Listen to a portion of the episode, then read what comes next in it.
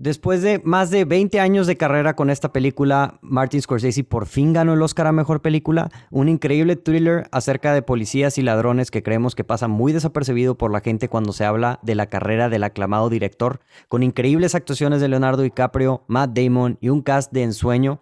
Yo soy Rodrigo Vázquez de Portal El Cine, me acompaña como siempre Josu Cantú de Notan Geek y el día de hoy agregamos a la colección Los Infiltrados o The Departed.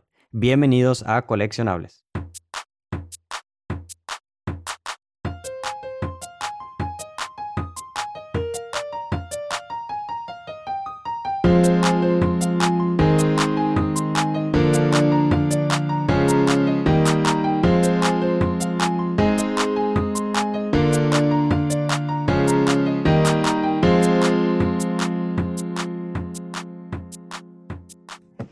Buenas, buenos días, buenas tardes, buenas noches a la gente que nos está escuchando. Josu, estamos aquí de regreso una semana más. Este, ¿Estás emocionado para hablar acerca de esta película? La neta sí. No sé si ya te platiqué, pero durante muchos años cuando me preguntaban cuál es mi película favorita, yo les decía que era ¿A poco? No me dijiste. No, no me habías dicho. Y tenía mucho sin verla, entonces yo creo que por eso ya no, no la mencionaba. Y me acordé por qué decía eso. Sí, y, y qué, qué, bueno que lo dices para, para empezar con, para que nos digas por qué tú crees que es una coleccionable. Yo no sabía que era tu película favorita, pero ahora ya me da mucha curiosidad por qué. Digo, hace, la persona que propuso esta película fui yo, entonces me da curiosidad que curiosamente es una de tus películas favoritas. Pero ¿por qué es una coleccionable? ¿Por qué la estamos agregando el día de hoy a la colección? Pues mira, una vez te dije con cuál fue. Ah, con Bastardo sin Gloria. Te dije que era la película de Tarantino de nuestra generación. Por el tema de cuándo salió y que ya teníamos un poquito más de edad y así. Creo que lo mismo podríamos decir de, de Scorsese con esta. Ok. Estábamos más chicos, y teníamos 12 años, pero, pero ¿quién no vio una película de adultos cuando no debía, verdad? de adultos de violencia, de violencia. Sí. Creo, creo que fue como una, al menos para nuestra generación, fue como una primera introducción a este mundo tan único, vamos a decir, de Scorsese. Ok.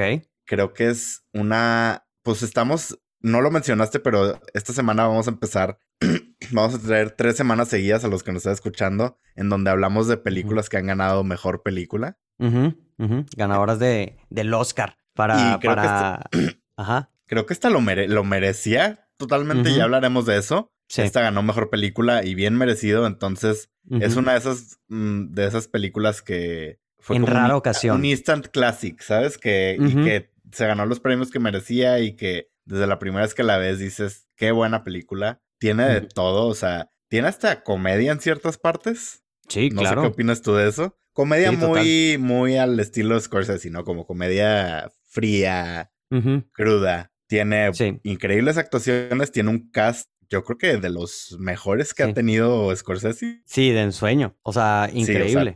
tiene, ahorita voy a decir un dato curioso de eso. Entonces, no sé qué tanto puedo decir de esta película. Si no la has visto, yo quiero, yo, yo nunca te voy a decir que no escuches este podcast, pero si no has visto esta película y estás escuchando esto, por favor, quítala. Quita el podcast, cierra Spotify, cierra Apple, lo que estés usando, o YouTube. YouTube, ajá. Y vete a verla, por favor. Sí. La pueden, la, la pueden, no, yo, bueno, no sé tú cómo la viste, yo la renté en Prime. Este, en Prime, en Apple. En, Apple. cuesta 50 pesos la renta. Y lo vale, como el meme de Longest Yard, lo vale cada maldito segundo.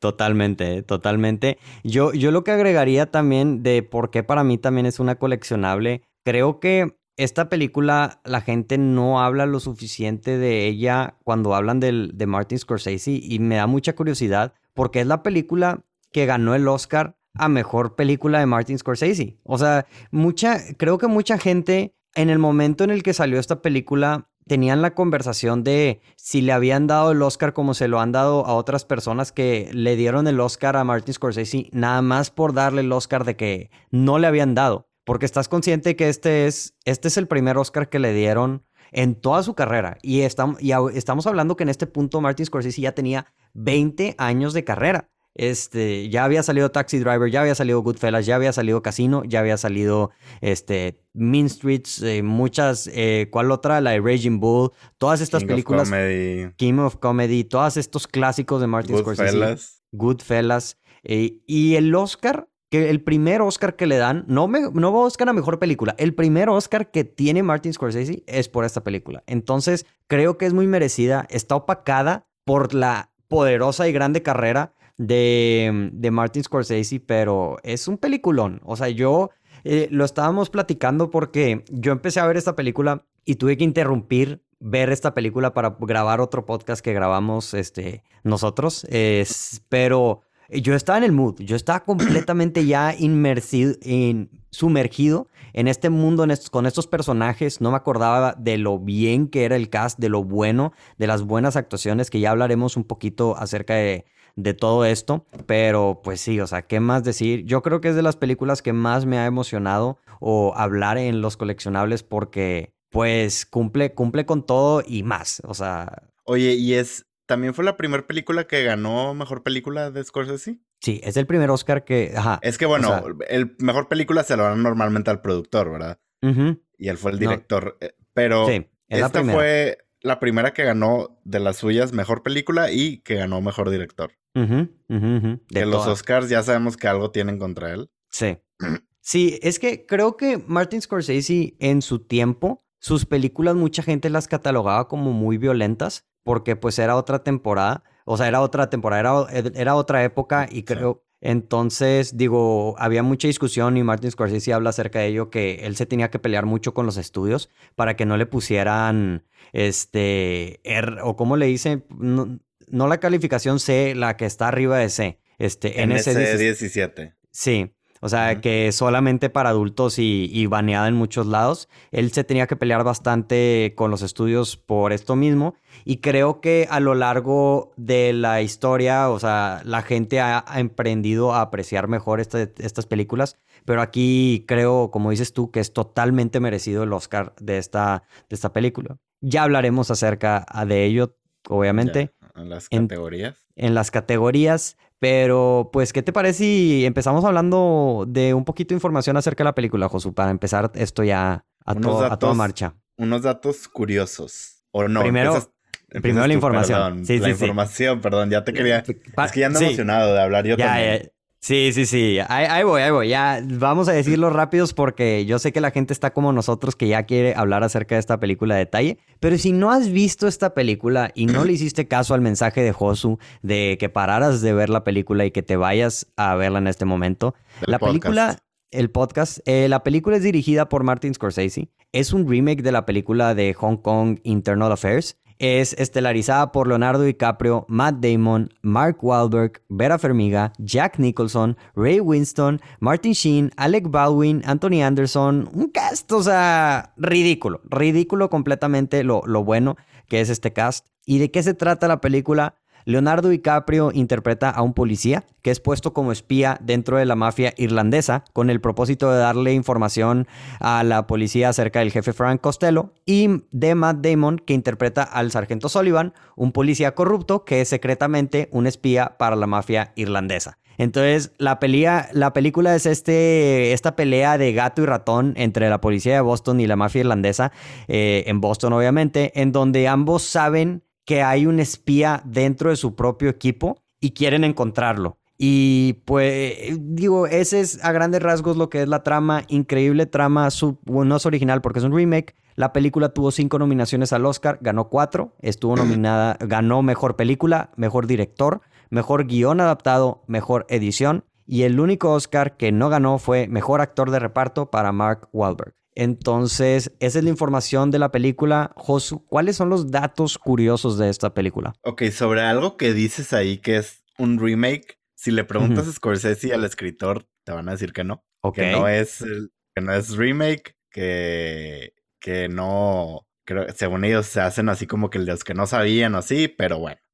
Vamos a tomarla como remake de Internal Affairs, esta película de Hong Kong, que la estuve buscando y no la encuentro en ningún lado, entonces se me hace que si hay un blockbuster por ahí abierto, va a ser mi última opción. Pero bueno, ¿en qué está basada esta película aparte de Internal Affairs de Hong Kong? Está basada en un mafioso que sí existió, un mafioso de verdad, que, ojo, llegó a ser el segundo más buscado por la FBI, después, solamente después de Bin Laden. Ok. Entonces, no es tanto un behind the scenes, es un dato curioso del la persona en vida real, qué locura que a lo que pueden llegar estos mafiosos, que es el personaje de Jack Nicholson, Costello, ¿no? eh, es la única colaboración, hablando de Jack Nicholson, es la única colaboración entre él y Scorsese. Ok. Es algo ahí que me llamó la atención porque creo que por esta película yo, yo ya tengo a Jack Nicholson como, como un actor muy de Scorsese, ¿sabes? Ok. Y cuando, cuando leí que, como que hace también su papel, que digo, este güey pudo haber hecho otras 10 películas de mafia de Scorsese. Sí, totalmente. Y cuando leí que era la única colaboración fue como que, madre, si es cierto, qué mal. Es como, es como, es como Al Pacino, güey, que solamente ha hecho una película con, con Scorsese. Y piensas que ha hecho 15. No, sí, sí, ¿ha hecho una? Sí, solamente hizo la de The Irishman. ¿Neta? Pero la gente piensa que por Scarface ha hecho cosas así, ¿verdad? Sí, no, o sea, pues te, es, son, a, a, tu punto, son estos tipos de actores que son muy en la vena de Martin Scorsese y que tú dirías de que han salido en muchas, muchas películas, pero no, o sea, nomás tienen una película con él.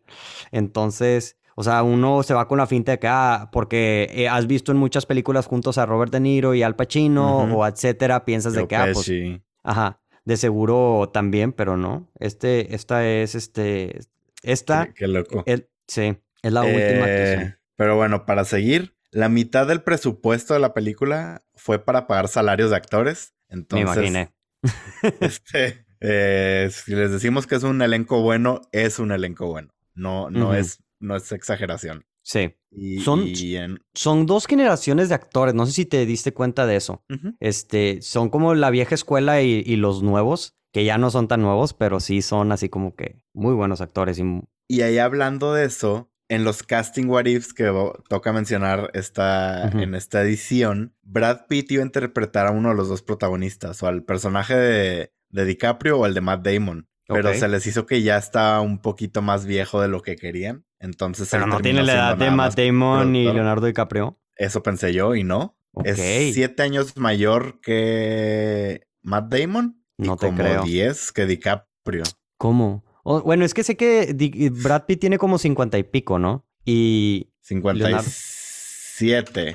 ¿Y a poco Leonardo DiCaprio tiene 40? Eh, tiene 46. 11 años wow. mayores Brad Pitt. Yo te lo juro que los pondría en la misma edad los tres, o sea.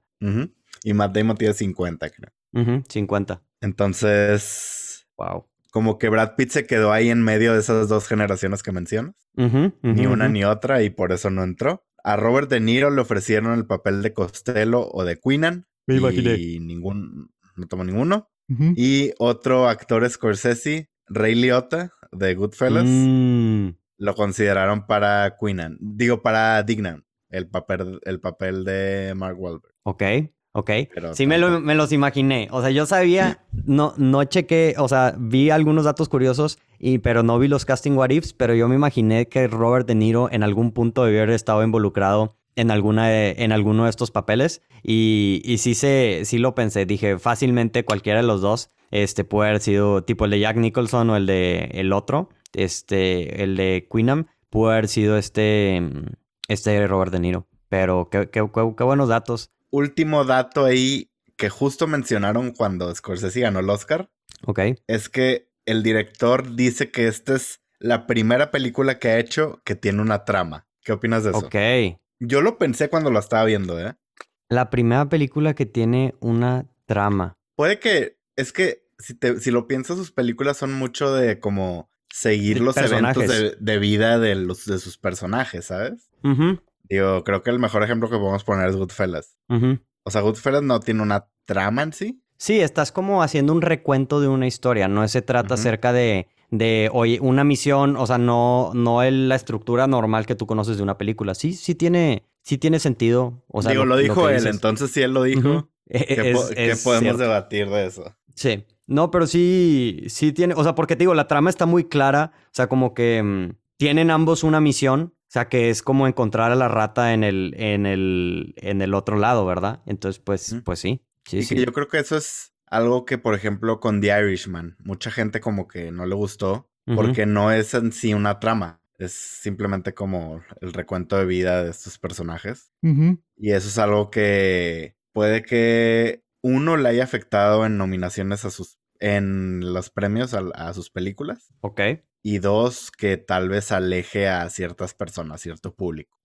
Entonces, tal vez esta es una película más digerible hasta cierto punto para alguien que quiere entrar a este mundo de, de Martin, de Martin Scorsese. Es que sí, porque creo que, hablando de eso, yo creo que esta película te tiene, es de las mejores de Martin Scorsese para mantenerte, o sea, clavado completamente. O sea, obviamente todas las, ah, tienen muy buenas películas y muchas son buenas, pero esta, o sea, es como un thriller tal cual. O sea, yo creo que sería la que más se consideraría un thriller de todas. Y este, y, y, pues sí, sí, sí estoy de acuerdo. Lo, lo, que yo agregaría a esos datos curiosos es que mm, la, la famosa X que sale en la ah, película. Sí, la tenía aquí, se me olvidó. Sí, sí, sí. que mm, para las personas que están viendo la, la película o ven la película, antes de que cada personaje se muera, aparece una X detrás de ellos o en algún punto. Este, en cuando fallece Leonardo DiCaprio en la película, hay, un, hay una X en, en el elevador atrás de, de, él. Antes de que fallezca Matt Damon, el piso de su... El piso. El piso de su, de su departamento tiene una X y de todos, literalmente. Entonces, así como un foreshadowing que pone Martin Scorsese en la película, muy interesante. Y, y pues, pues sí, ese es el dato curioso que quería agregar, eh, que me imaginé que, que, también lo tenías tú. Sí, que lo tenía. ¿Y qué te parece si pasamos a lo que, a lo que consideramos un poco sobrevalorado de la película? Este, no sé si tú quieras empezar. Qué difícil, qué difícil. Sí. Pero bueno, voy a empezar. Voy a empezar yo. Sí, tengo cosas, pero creo que son un poquito nitpick. Una es un nitpick y otra no tanto. A ver, a ver. El primero es el acento de Boston de Leonardo DiCaprio. Ok. es buena actuación, es buena actuación de DiCaprio.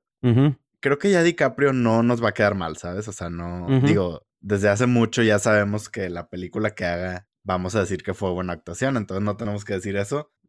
Pero su acento de Boston está muy malo.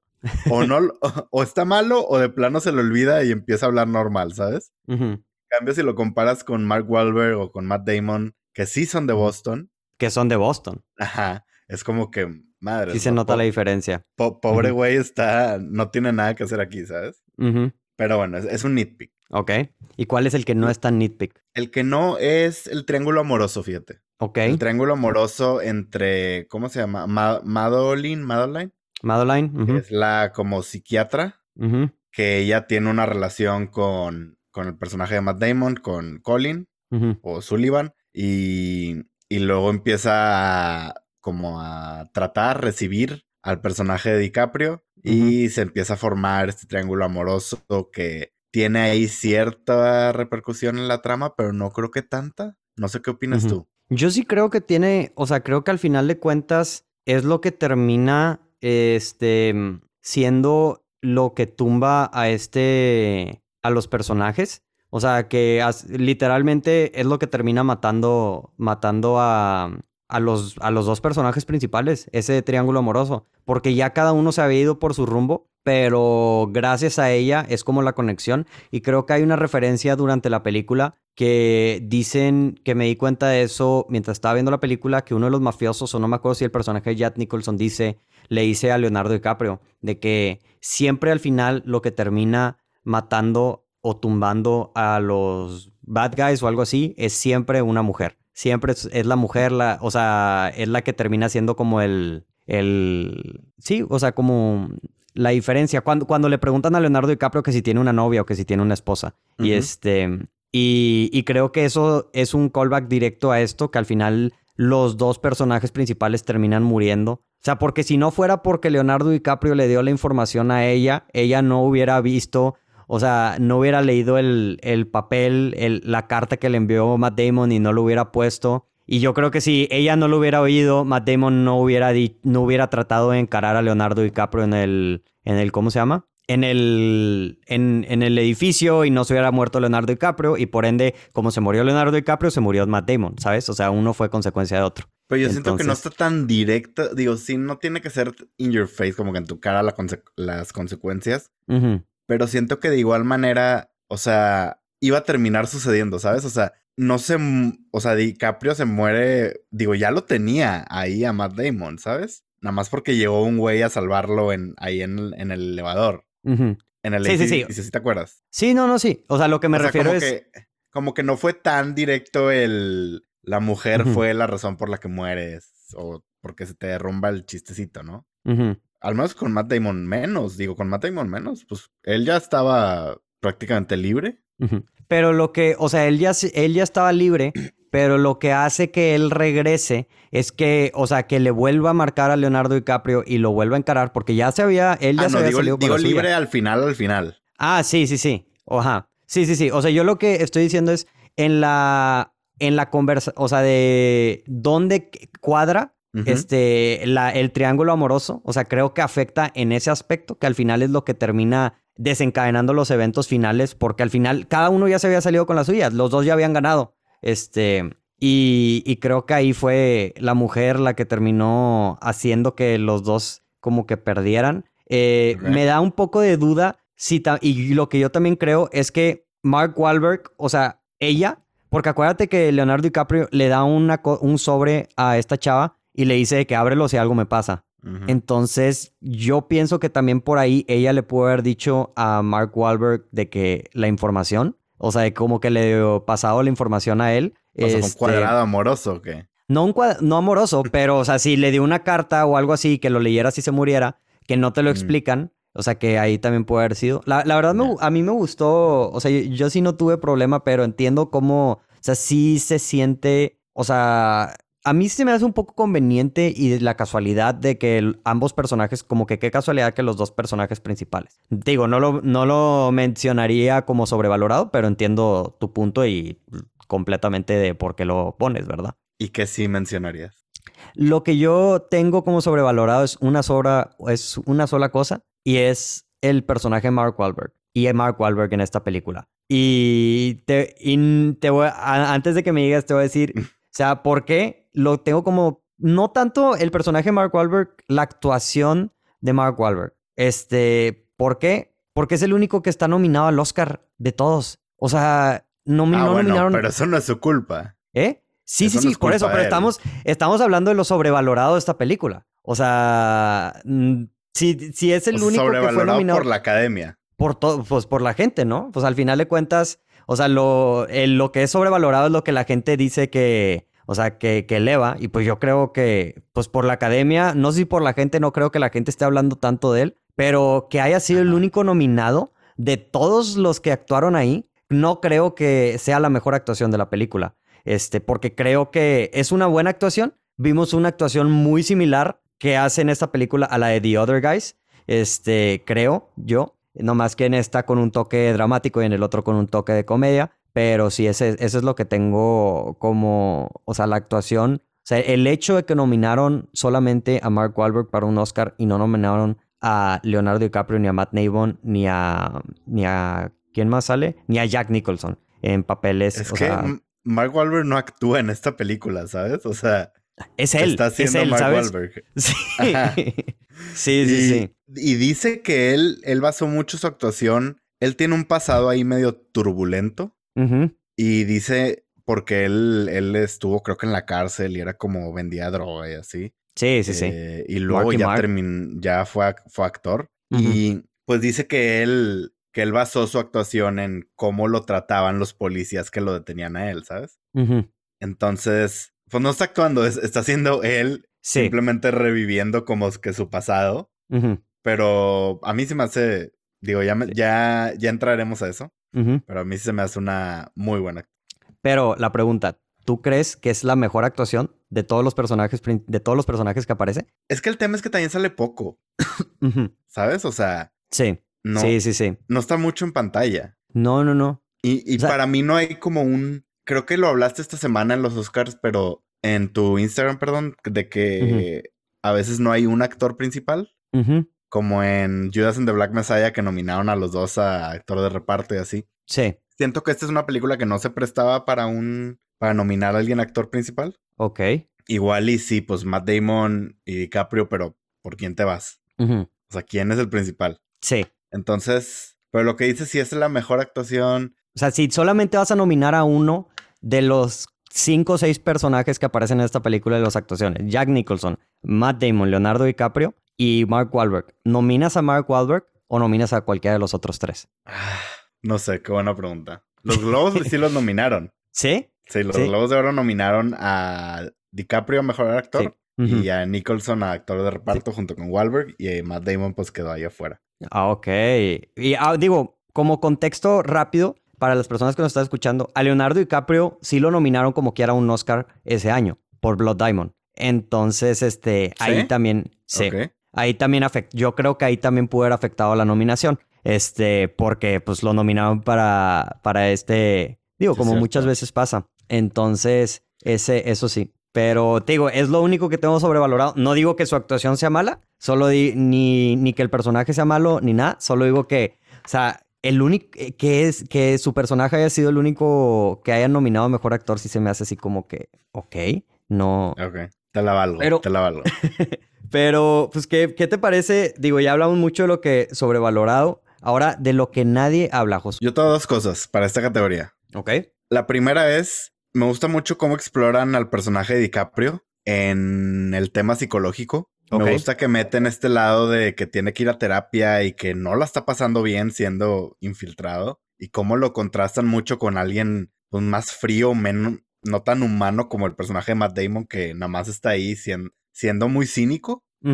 Y DiCaprio, eh, DiCaprio no, o sea, DiCaprio necesita medicamento, les, les grita a sus jefes de que ya, o sea, ya hagan algo, está ahí, mátenlo, no sé. Creo que en momentos sí puedes decir como que, ok, no se exploró tanto. O sea, siento que es algo de lo que puedes hacer una película completa sobre un personaje infiltrado y más el, el, ángulo psicológico. Entonces, pero entiendo que no era como lo que mueve esta película. Simplemente era un character trait ahí que le metieron. Una característica a su personaje y me gustó mucho eso. Ok. Y lo segundo es, creo que nadie habla de esta como, y ya lo mencionaste, pero nadie habla de esto como una de las mejores de Scorsese. Sí, de la película en sí. Ajá, o sea, nadie la considera una de las mejores. Creo que es algo que se tiene que hablar. Es algo que... Totalmente. Que, es muy debatible. Es, muy debatible. Y, o sea, creo que el debate podría estar en si es la mejor película que ha hecho en los últimos este, 20 años. O sea, creo que, o así. Digo, es que es muy difícil porque te digo, es, es demasiada alta calidad, ¿sabes? Este, pero es una película muy moderna y con un... O sea, tiene todo para ser un clásico, pero por alguna razón no es un clásico. O sea, la gente no habla de ella como habla del Lobo de Wall Street. o, otras películas de, de Martin Scorsese, cuando está en ese nivel o más alto. Entonces, este, si me hubieras preguntado antes de grabar este podcast si cuál es la mejor película de Martin Scorsese en los últimos, de, desde Goodfellas hasta ahorita o antes, yo te diría, las mejores películas que tiene, que nadie habla, es Wolf of Wall Street habiendo visto nuevamente esta película. ¿Que nadie habla de Wolf of Wall Street? No, no, no. O sea, de nadie habla como la mejor película. O sea, mucha ah, gente habla de Wall of Wall Street, pero no como la mejor película o muy buena película de Martin Scorsese, ¿sabes? Pero ahorita volviendo a ver Los Infiltrados, o sea, dije que, o sea, en verdad, porque yo también puse lo mismo. Literalmente puse lo mismo. Este, la película o sea, nadie habla acerca de ella como creo que debería estar hablando, como deberían de estar hablando. O sea, la gente debería tenerla en la conversación. Los clips que ponemos a cada rato que la gente le gusta, lo hemos dicho varias veces, que las películas muchas veces viven de los clips. Creo que mm, esta película también debería de vivir así como otras películas, ¿verdad? Y no lo hace. Y... quiero, quiero hacer algo, una, un medio juego rápido contigo. Ok. Te voy a decir películas de sus últimos 20 años, no todas, pero algunas. Y quiero que me digas si es mejor que Infiltrados. Ok, va a estar bien difícil. Shutter Island. No, no, o sea, o sea, si digo que no, es que Los Infiltrados es mejor, ¿verdad? Si dices que no, es que no es mejor que Los Infiltrados. Ah, ok, sí, no. Sí, ¿no? Ajá, no. Sí, yo tampoco creo. Hugo, Hugo yo ni la vi, fíjate. No, no, no, no, nada, nada. Wolf of Wall Street. Debatible, pero al día de hoy, híjole, es que, güey, no, es que luego Wall Street también es una película que, o sea, la gente no la toma por lo, o sea, la toma por todo el desastre, pero no por la buena película, es, pero yo creo que no, o sea, porque sigue siendo para un público muy específico y creo que Los Infiltrados es para todos. O sea, todo el mundo puede ver Infiltrados y le va a gustar. Entonces, no. Yo fíjate que siento al revés. Yo siento que más gente le gusta Wolf of Wall Street porque es como más divertida, más desmadre, más como un Project X de Martin Scorsese. por el, por el mismo hecho, qué, buena comparación hiciste, ¿eh? Project X hecho por Martin Scorsese. El, yo creo que el problema es que es una película Wolf of Wall Street para hombres, en su mayoría, la verdad, o sea, para, es para un segmento de mercado, o sea, yo me, no, o sea, no estoy diciendo que si una mujer la ve... Es misógina. Ajá, si es misógina, es, o sea, no estoy diciendo que una mujer no puede verla y no la va a encontrar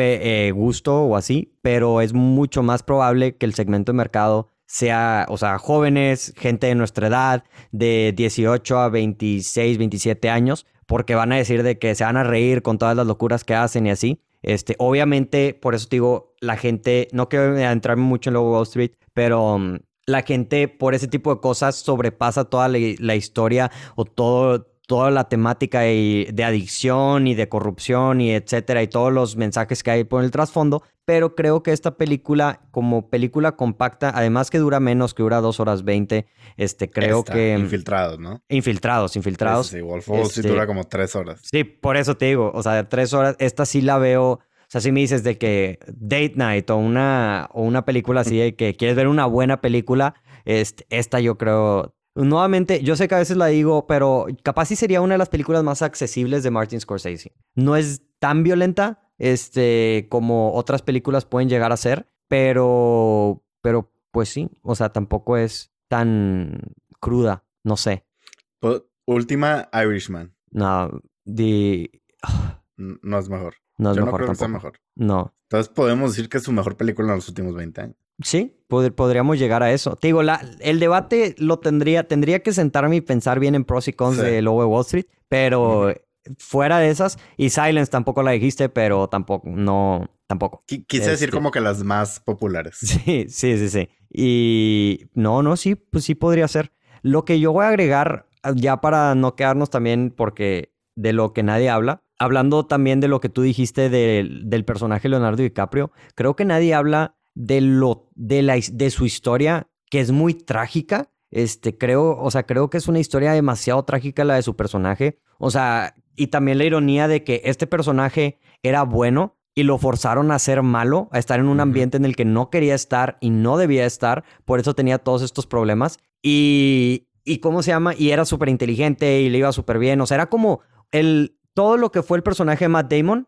es lo que debió haber sido el personaje de Leonardo DiCaprio. Y, y, el, y como al revés, el personaje de Matt Damon, o sea, era pues un mugrero de persona y tenía, y sí, o sea, lo mandaron por este camino súper fácil y pues era, era una rata eh, y, y pues creo que al final también, este, yo recordaba el final de Leonardo DiCaprio más trágico, pero creo que al final, este, me gustó el payoff que le dan. O sea, se muere y eso no me, o sea, me gusta porque es un buen plot twist de la película cómo se muere y este, pero me lo que no me esperaba y de lo que no creo que alguien mucha gente habla es que al final de cuentas su personaje sí tiene justicia. O sea, no es una tragedia totalmente, porque sí, le, sí termina siendo reconocido como policía, sí termina teniendo la medalla, la medalla de honor gracias a Matt Damon, que es lo único bueno que hace en la película. Y este, y, y, pues al final de cuentas, ambos personajes terminan, como diría nuestro buen amigo el Guasón, eh, obtuvieron lo que merecieron. you get what you effing deserve. Sí. Y, y eso, eso sí es lo que quería decir de lo que nadie habla. No sé si tú tengas algo ahí más. Eh, pues nada, nada más que ya me dieron ganas de, de, ver como una película de estudio de personaje de un policía infiltrado, más como el tema psicológico y que sea como una medio tragedia. Digamos el personaje de DiCaprio, pero 100% enfocado en él, una película. Creo que sería algo bueno. Puede ser mi, mi primer guion, no sé. yo, yo, creo que sí cosa, ha de haber, ¿eh? Última cosa que quiero decir ahorita que estaba leyendo aquí las películas. Sí. No sé qué Scorsese tiene una película con Nicolas Cage. Bien por Nicolas Cage, supongo. ¿Cómo se llama? Eh, se llama Bringing Out the Dead o Al Límite. Pero no sería de produciendo o de director. No, es de, director. Qué raro. Del 99. Qué, Bien raro. por Nicolas Cage.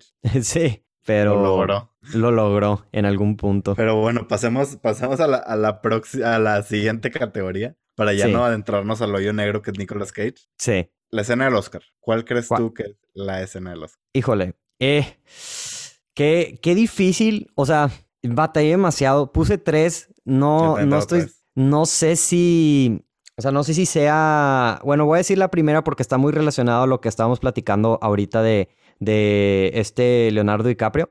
Creo que la primera que pongo es la de el montaje cuando está la primera vez que está hablando con el personaje de Vera Fermiga, que le dice, o sea, le dice todo lo que él está sintiendo y mientras es un montaje de lo que está viviendo él. O sea, él, está diciendo como que no, es que no puedo dormir, llevo tantos días sin dormir y te enseñan todo, te enseñan como un montaje de lo que, de cómo él está, mm, pues le está disparando, o sea, sí, como que está metido ahí y creo que es un, no solamente, hablando de la escena del Oscar, no solamente creo que es de las mejores actuaciones en los puntos donde actúa mejor Leonardo DiCaprio, este, también on, honorable mention cuando se están peleando con Matt Damon y, con Matt Damon, con Mark Wahlberg en el, en el río.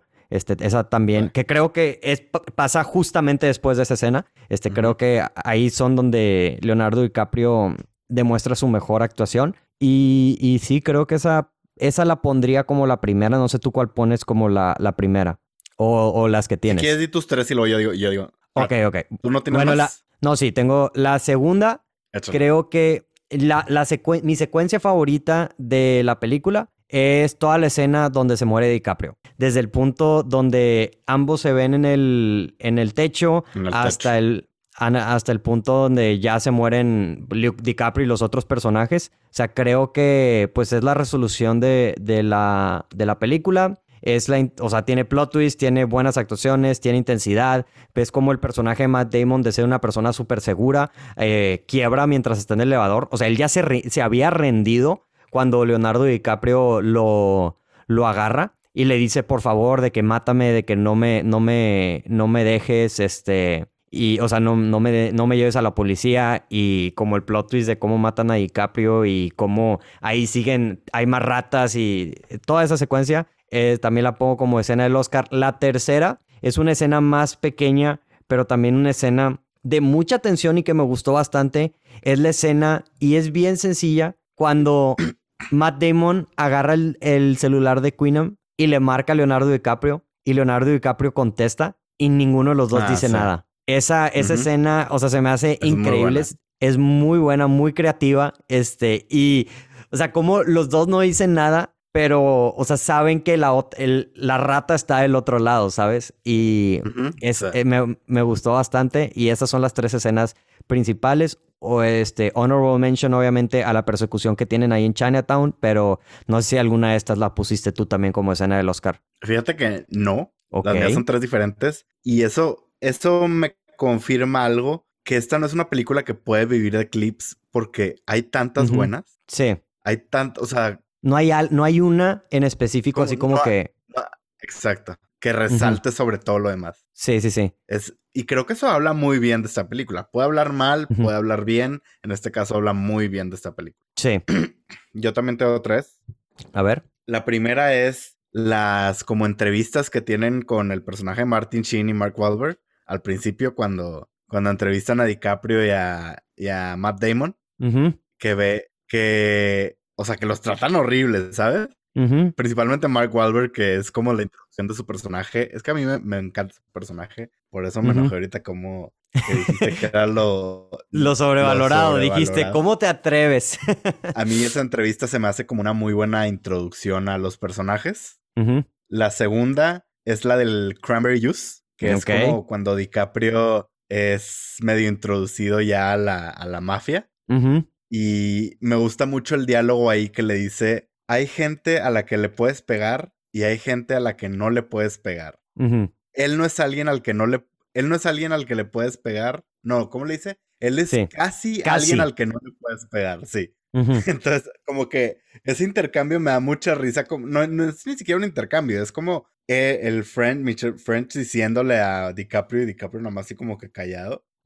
Y luego ya ya se para al que golpeó DiCaprio y este güey lo empieza a golpear él también. Este, como que eso se me hace muy, algo muy de Scorsese, ¿sabes? Algo muy de Scorsese bien hecho. Sí, muy de ma con mafia. sarcasmo y humor negro y mafioso, ¿sí? Ajá. Y la tercera es la escena, bueno, sí, vamos a decir la tercera es la escena entre el grupo de la mafia china con el grupo de la mafia de, Jack Nicholson. Ok.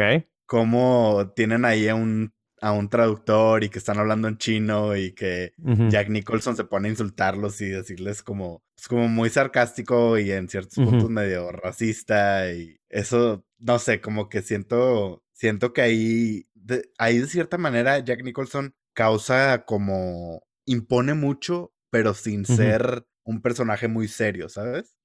Sí, no, total, totalmente. Está haciendo, está siendo como que sarcástico y al mismo tiempo imponente. Y eso creo que no cualquier actor lo puede, lo podría lograr. Y creo que eso te, esa escena te dice por qué escogieron a Jack Nicholson para ese papel. Sí. Sí, es, es un, es muy al estilo y la caracterización de Jack Nicholson, definitivamente. Este, lo que yo, lo que yo agregaría y bueno, o sea, de esa escena me gustó también no solamente eso, sino también cómo estás viendo del otro lado cómo hacen el, er-, error y que Alec Baldwin casi mata al güey de... Al de las cámaras. Al de las cámaras que literalmente le dice, voy a hablar contigo. Y lo agarra y lo empuja y lo empieza a golpear.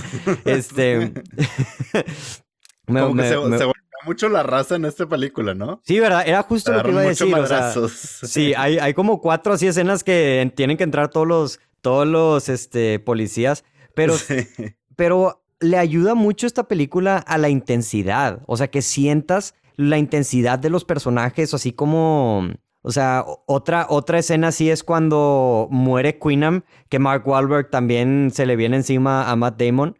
Eh, esa también es una escena muy, muy intensa que, o sea, la combinan, en esta que mencionamos, la es un poco más cómica y en la otra es completamente seria, pero habla como de la, de lo genio que es Martin Scorsese para este tipo de, de cosas, ¿verdad? Y ni siquiera son golpes por mostrar golpes, porque creo que es necesario para la película, para mostrar como esta tensión que sienten todos y que la única manera de liberarla es golpeando al de al lado. Sí, sí, sí. Entonces creo, creo que es una manera muy inteligente de incorporar tantas peleas a golpes. No es nada más por soy machito y ya. Y, y, otra cosa también, hablando de la escena de. Pues de Cranberry, de la de Cranberry Juice, o sea, como mencionaste que fue una de tus escenas del Oscar, y que no hablamos, también podría mencionarlo en lo que nadie habla. O sea, cómo el personaje de DiCaprio es tan inteligente. O sea, porque eso que le golpeó no fue, no fue un error de él. O sea, él sabe lo que está haciendo durante esta película. O sea, todos esos, bueno, al menos así yo lo interpreté. O sea, él, está, él sabe cómo hacer estos errores para poder irse metiendo dentro de los ranks. Él lo golpeó para que lo volteen a ver. Ajá, para que lo, volteen a ver. Para, para que. Ajá. Para llamar la atención de la mafia. Sí, pero durante todo esto, o sea, toda esta película con la mafia, el personaje y que también habla mucho de su caracterización y lo bien que hace, finge inocencia o estupidez este, durante muchas cosas de que, oye, no sé qué le pregunta, no sé qué le pregunta Jack Nicholson de que, oye, ¿conoces esta, esta película? Y dices de que, ah, de que la que salió la semana pasada o cosas así. Y tú sabes que este personaje está diciendo mentiras como que para venderle el papel a Jack Nicholson de que, pues que es una persona simple pero honesta y, o sea, sí. eso me gustó mucho y esa escena también de Cranberry Juice, qué bueno que lo mencionas porque definitivamente hace el highlight de, de, eso, ¿verdad? O sea, él sabe perfectamente a quién está golpeando y lo que significa. Y de hecho, cuando me metí a ver esa escena otra vez, ahí el clip en YouTube, mucha gente comentando así como que ahora desde que tomo Cranberry Juice, ¿Cranberry que es arándano? Sí. Sí, jugo arándano, ahora desde que tomo jugo arándano, pienso en esta película.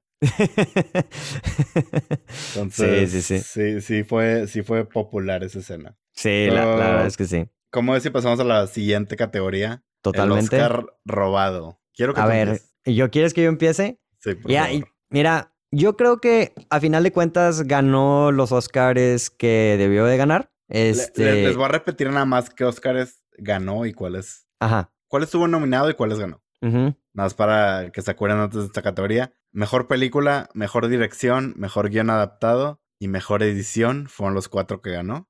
Y no ganó eh, mejor actor de reparto para Mark Wahlberg. Sí. Mira, ya tuvimos esta discusión al principio del podcast, nomás lo voy a volver a repetir. Este, creo que el, no el Oscar robado, pero Leonardo DiCaprio, Matt Damon y Jack Nicholson esas tres nominaciones creo que fácil pudieron y debieron de haber estado dentro de... Y podría meter ahí Vera Fermiga en el... Como, como nominaciones. No creo mm, capaz sí que hayan ganado. Este, no me acuerdo quién ganó el Oscar a Mejor Actor ese año. Este... ¿Actor o actor de reparto? Actor. Eh, Forrest Whitaker, de El último rey de Escocia. ¿Y, ¿Y, de reparto? ¿Lo tienes ahí? Sí, lo ganó este Alan Arkin en Little Miss Sunshine, que era el abuelo. Mm. Ah, sí. Híjole, no, es que son buenas actuaciones, te digo, también, bueno, capaz si la de mejor actor podría, esta definitivamente para mí es una de las mejores actuaciones de Leonardo DiCaprio. Este, yo soy fiel a la idea de, y ya capaz si tocará debatirlo con la gente, creo que su mejor actuación al final de cuentas es en Lobo de Wall Street, pero creo que...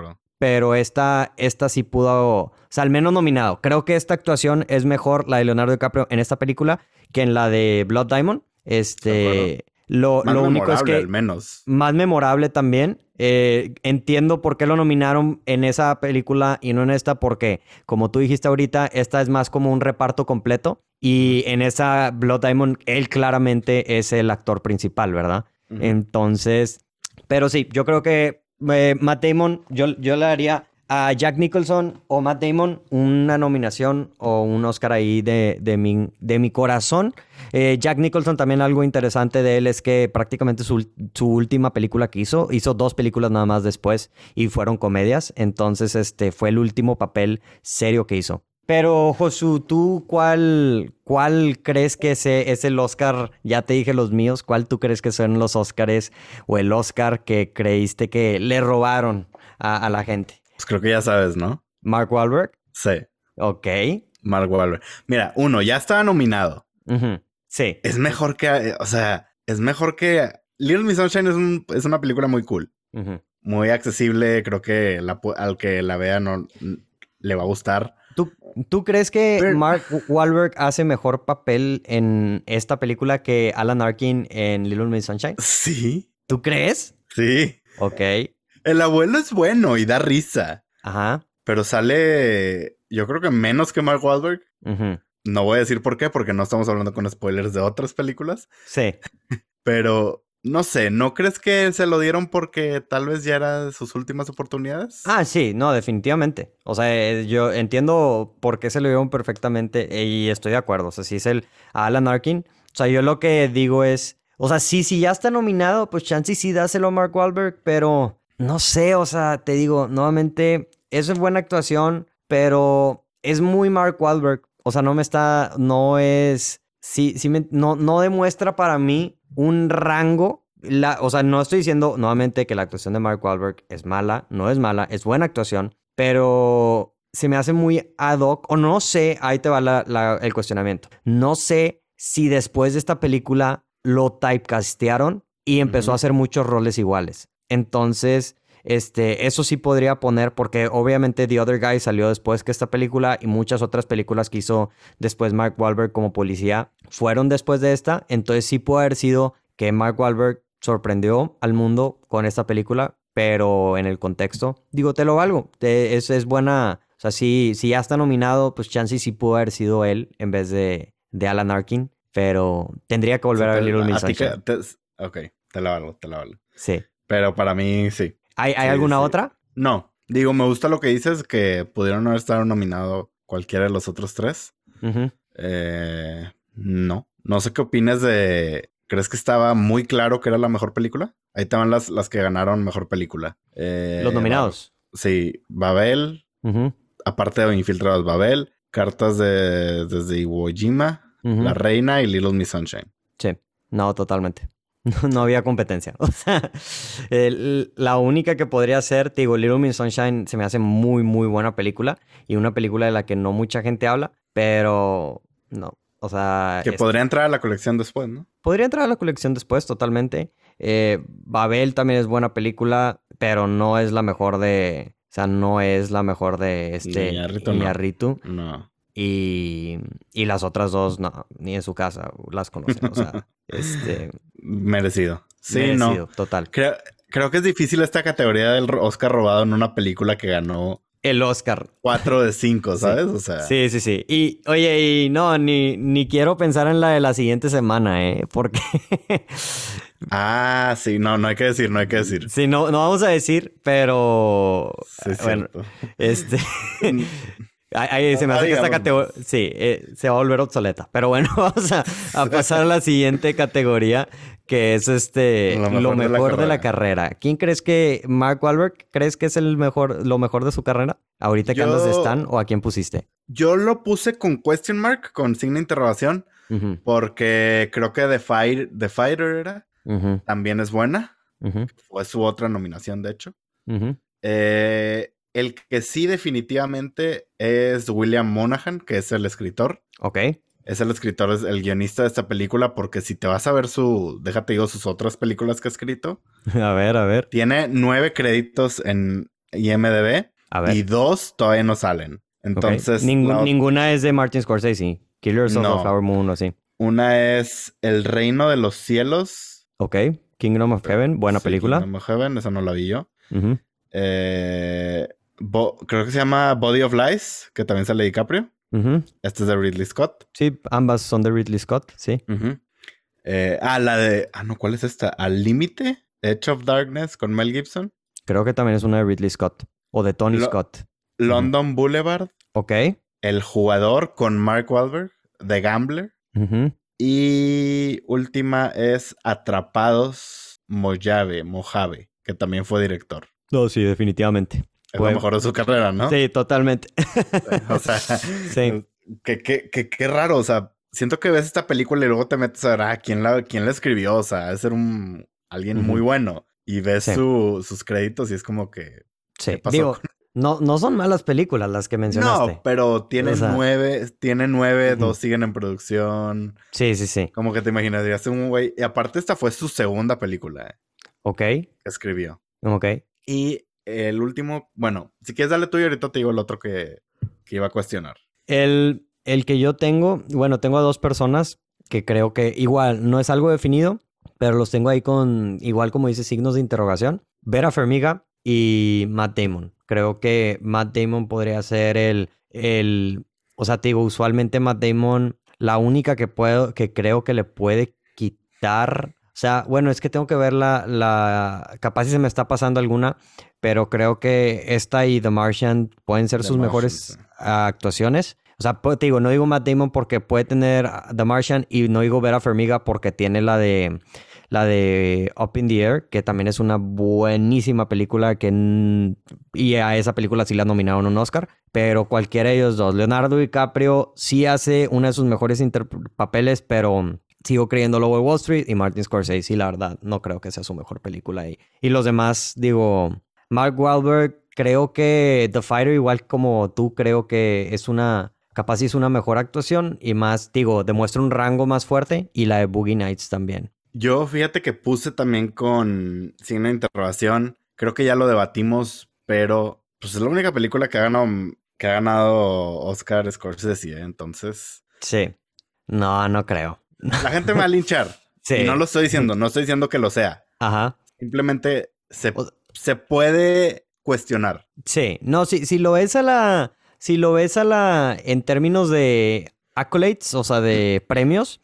O sea, pues sí, técnicamente bajo ese estándar, pues sí sería la mejor de la carrera de Martin Scorsese. Y es a lo que me refiero. Ajá, no creo. O sea, la verdad, híjole, que Goodfellas, que Casino, que Taxi Driver que Raging Bull, este, pues podría ser. Pero creo que le falta envejecer más. Un poquito más. O sea, si alguien me dice, esta es mi película favorita de Scorsese, no lo culpo. Ah, sí. Pero también con Martin Scorsese le pasa lo mismo que Quentin Tarantino y lo platicamos en el podcast de Bastardos sin Gloria. O sea, cualquier película o de, digo, al menos de que te digan una que en verdad está muy mala de Martin Scorsese, este, pero, o sea, si te dicen esta película, si te dicen lo de Wall Street, si te dicen, este, o sea, Goodfellas, cualquiera vas a decir de que, ok, o sea... Hasta la de Nicolas Cage. Hasta la, bueno, esa no sé, eh, la, habrá que verla, habrá que verla.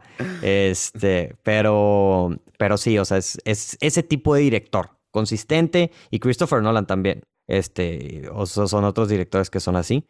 Y, y pues sí, Es, es, un buen punto el que pones y sí vale la pena capaz y debatir y discutir. Lo único que tengo en esta es que sigue estando muy joven en comparación con otra película como Taxi Driver o así. Entonces habrá, habrá que ver cómo, cómo se añeja dentro de la colección. Que muchas veces eso influye mucho, ¿no? Como que el, famoso cinéfilo que hablamos siempre de, el cinéfilo de películas. El Noruegas. El mamador, El, mamadore. El... Sí. Eh, le gusta más entre más viejas sean. Ajá. Entonces, como tú dices, tiene que envejecer más.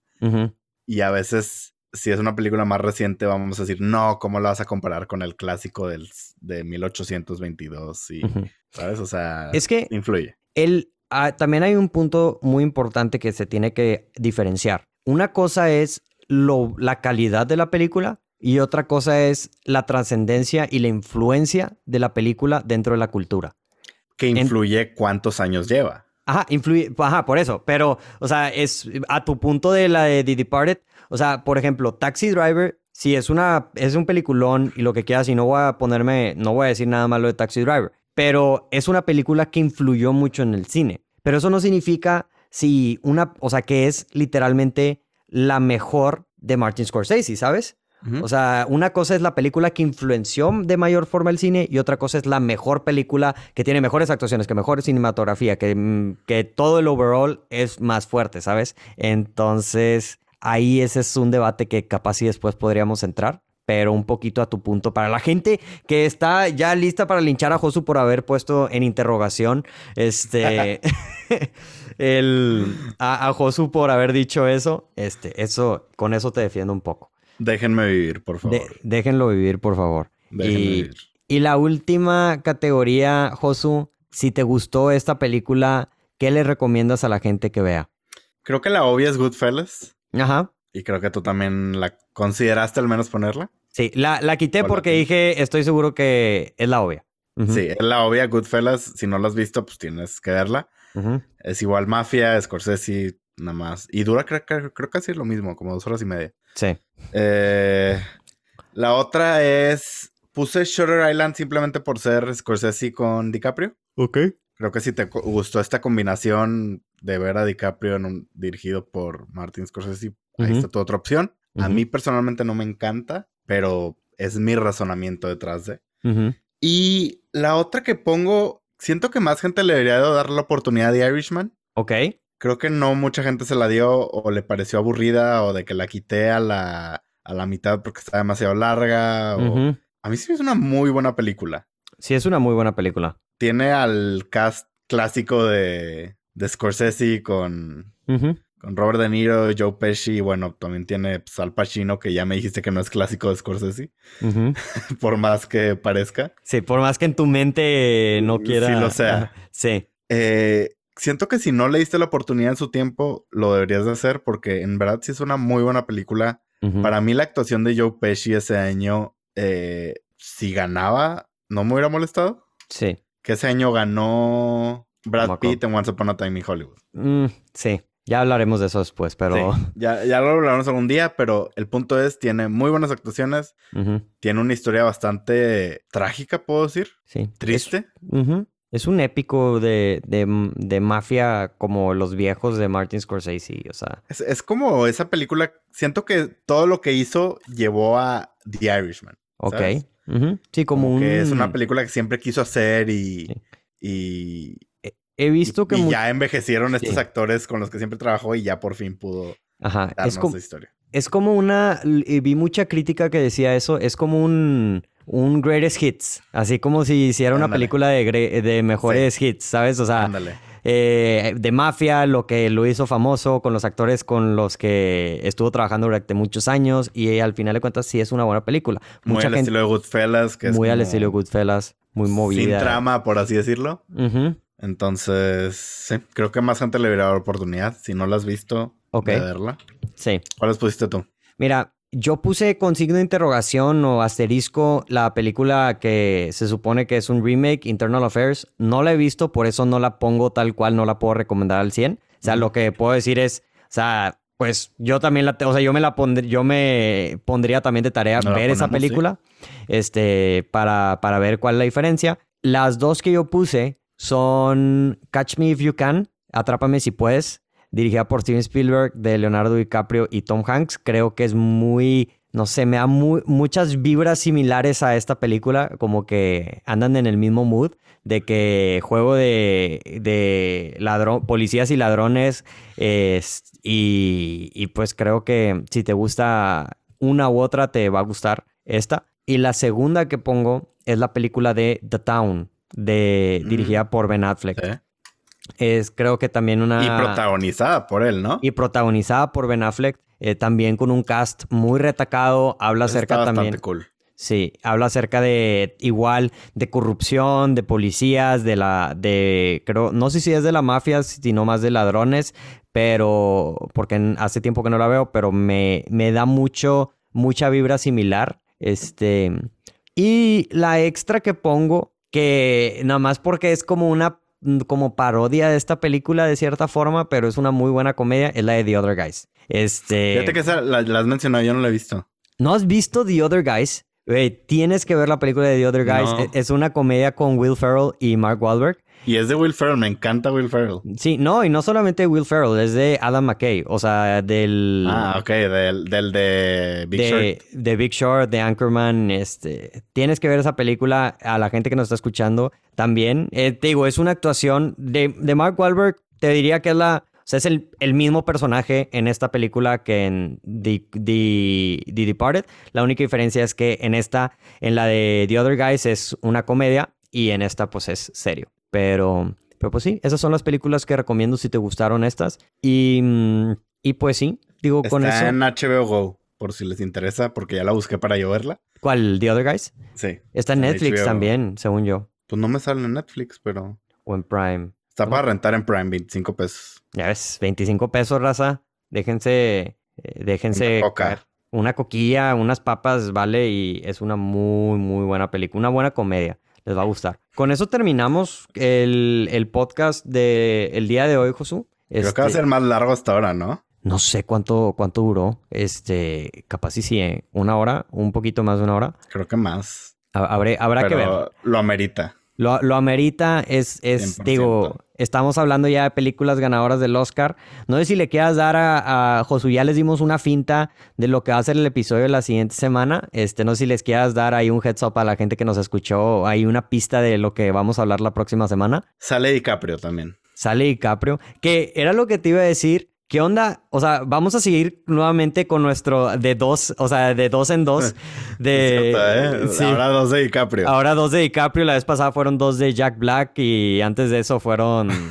ahí nos vamos. Y ya se. Fueron dos, de la Guerra Mundial. Sí, es cierto. ¿eh? Y esta es la segunda película que hablamos de DiCaprio. Y va, la siguiente semana va a ser la tercera. La primera, Inception. Ah, sí, cierto, sí, cierto. Entonces. Es, que, este es que DiCaprio es un coleccionable en sí. Es, es un coleccionable, la verdad. Quiero, una estatua así de él aquí. Sí, ahí, la tendríamos este, en los coleccionables. Un Hot, Toys. Sí. pero. Pero pues sale DiCaprio, es lo que les... Sale DiCaprio como ya les dijimos, son ganadores de Oscar. son ganadores de Oscar. Ya, ya se harán ideas. Ya es suficiente. Sí, yo creo que con eso ya la gente que nos escucha se puede dar ideas. Y, y pues como quiera, Josu, pues con eso terminamos. A la gente que nos escucha, muchísimas gracias por escucharnos. Nos pueden seguir en Instagram en Coleccionables Podcast o en, nuestros, en nuestras cuentas pues, personales. En, a Josu lo pueden seguir en Notan Geek. Este, y a, mí me pueden seguir en Portal El Cine o en Rodrigo BQZ, donde ustedes prefieran. Suscríbanse, síganos. Eh, y nos vemos. ¿qué, más se puede hacer en, en Spotify? En Spotify, seguirnos, hacer una playlist de... o darle review también, creo. Pueden ah, sí, si nos están... Cinco estrellas. Si nos están escuchando en Apple Podcasts, nos pueden dar un review, un buen review, cinco podcasts. Oye, súper buena opinión. ¿Cinco podcasts o cinco estrellas? Cinco estrellas, cinco estrellas. este... a veces se me, se me van ahí las... La onda con eso, pero e, este... Pero pues sí, entonces yo creo, Josu, que nos vemos la próxima semana. Así es, nos vemos la próxima semana. Adiós. Perfecto, bye. Gracias por haber disfrutado un episodio de Coleccionables. No olviden seguirnos en donde sea que escuchen o vean sus podcasts y de igual forma en nuestras redes sociales. Estamos como at Coleccionables Podcast en Facebook, Instagram, YouTube y TikTok.